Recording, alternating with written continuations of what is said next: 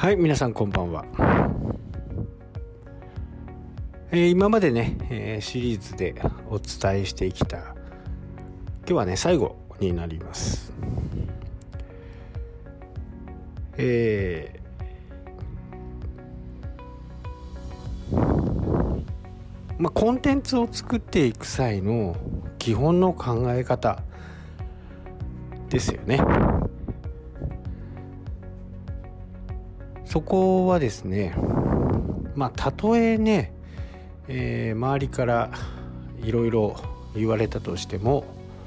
まあぶれないということ。それとですね最も大切なこと。自分が楽しめないようなことをしないということですね、えー、無理してね、えーこれはニーズがあるからね。このことを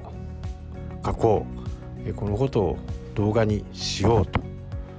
いうふうなことを求めていくと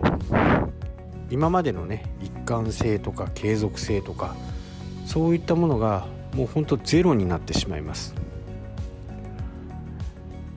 ニーズがあるからだけやるというふうな形になればですね自分で自分の首を絞める、えー、やると言ったからにはね、えー、やっぱりある程度日数をね、えー、やっていかなければ信用もなくなりますよね。まあ、ある意味ねやるやる詐欺みたいな感じでね、えー、他の人からそういうレッテルを貼られてしまうという可能性もあるわけですから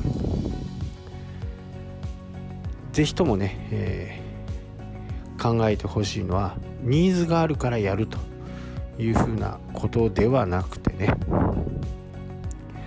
えー、自分が楽しみながらできるか、えー、仕事をね、え楽しみっていうふうに思わない方もいらっしゃるかと思うんですけど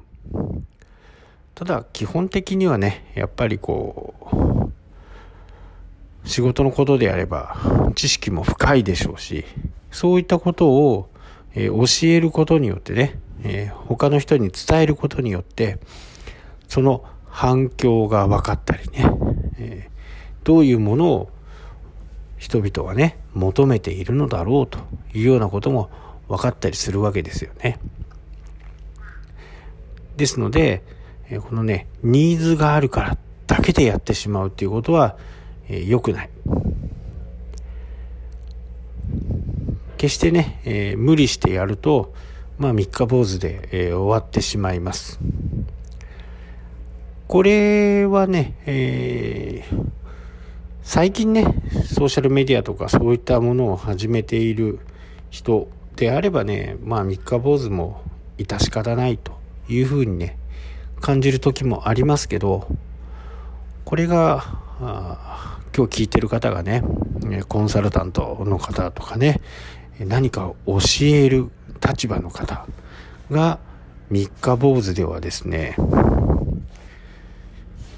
まあ生徒に対しても示しがつきませんしね。ああの人って3日で辞めちゃうんだみたいなね、えー、ことになってしまうんで、宣言をしたからにはね、それ相応の覚悟を持ってね、やっていかなければならないということです。えー、その覚悟もね、自分が楽しみながらできるものであれば、えー、覚悟を決めてね、できるはずです。すべてはね、えー、楽しんでやること、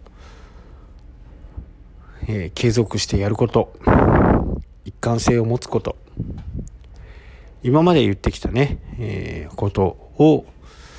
全て網羅するのもこの最後のね楽しみながらやるっていうことがね一つポイントかなと思います。ここは非常にね、えー、重要になりますし長く続けていけばいくほどですね、その他の効果っていうのもすごく見えてくると思いますので、えー、ぜひともね、え、仕事だからっていうふうに無理やりやっていると相手にも正直伝わります。ああ、この人仕事だから無理やりやってんだねっていうふうにね、えー、思われてしまわないようにね、楽しみながらやるということをね、少し、えー、考えてね、やってみてください。はい、というわけでね、今日はここまでになります。それではまた。したっけ？